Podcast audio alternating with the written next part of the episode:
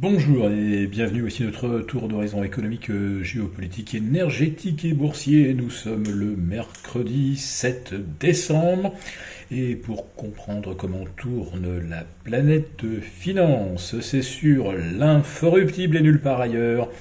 Et euh, la thématique de cet épisode, je vais l'intituler J'entends rugir la planche à billets et non pas le, le tigre qui se situe à ma droite. Euh, oui, nous constatons aujourd'hui de nouveaux records historiques sur euh, le DAX. Le DAX, je vous rappelle, c'est le baromètre d'une économie en récession, avec euh, des entreprises dont la profitabilité s'est littéralement effondrée depuis que le gaz coûte quatre fois plus cher que le gaz russe, avec des perspectives 2024 qui sont également à la récession.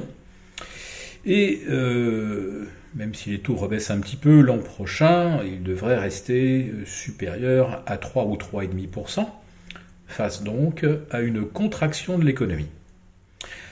Euh, on vient d'apprendre d'ailleurs ce matin que les commandes à l'industrie allemande avaient plongé littéralement de moins 3,7% au mois d'octobre. Et c'est donc le 7 octobre, il y a deux mois, jour pour jour, que s'est amorcé le plus spectaculaire redressement indiciel de l'histoire, euh, partant d'une consolidation sous des sommets historiques. Il n'est euh, jamais survenu ce genre de cas de figure depuis euh, même euh, les années 80. Euh, jamais, après avoir inscrit un record absolu et reperdu une douzaine ou une quinzaine de pourcents, on a vu les indices revenir au sommet dans les trois mois qui suivaient. Ce n'est jamais arrivé.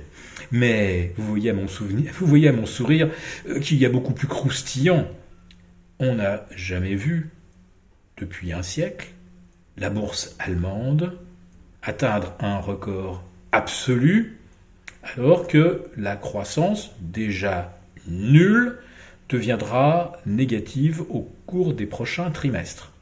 On n'a jamais vu dans l'histoire un indice comme le CAC ou le DAX partir, allez je vais reprendre le, CAC pour qu'on comprenne bien, partir de 4008 par exemple le 7 décembre 2020 euh, pour atteindre euh, trois ans plus tard 7440 points, c'est-à-dire une hausse de 55%, alors que la croissance est passée de 1,7 à moins 0 quelque chose, et les taux sont passés de 0 à 400 points de base. Alors même si vous anticipez que à la fin de l'année prochaine, on sera à 350 points de base ou à 300 pour une économie qui n'a pas de croissance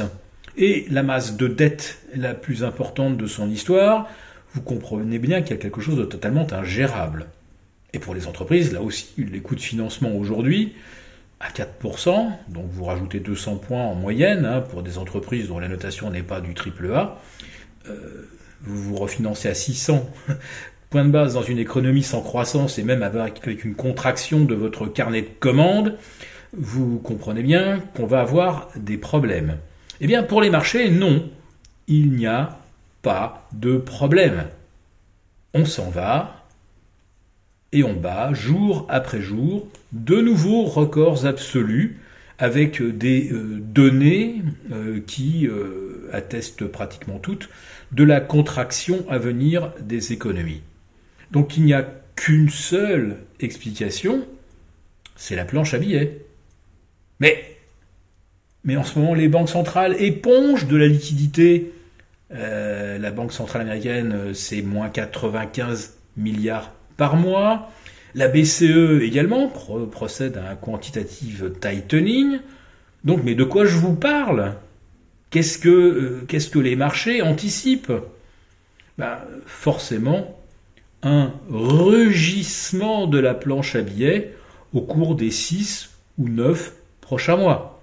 Parce que bien sûr, c'est pas en ramenant les taux de 550, même aller 450 à la fin 2024, qu'on va pouvoir euh, redonner un ballon d'oxygène à 90% des entreprises américaines qui se financent euh, aux États-Unis. Donc je parle des les valeurs du Russell 2000 ou les 1000 plus petites capitalisations euh, du Nasdaq Composite. Ça, c'est 90% du tissu économique qui se refinance aux conditions que nous constatons aujourd'hui, qui est que l'argent coûte 550 points de base et autour de 420 points de base pour des euh, emprunts euh, sur du plus long terme.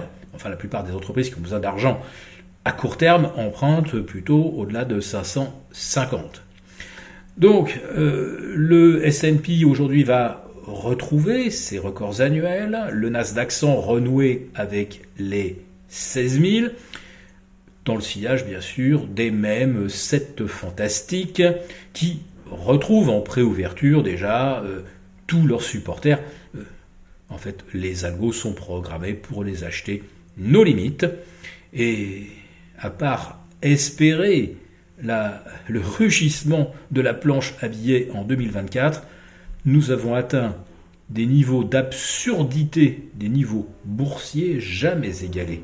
Pour vous remercier de votre fidélité, vous pouvez télécharger gratuitement, en cliquant le lien ci-dessous, mon rapport spécial vous expliquant comment réduire légalement les impôts sur vos plus-values boursières. Merci et à bientôt.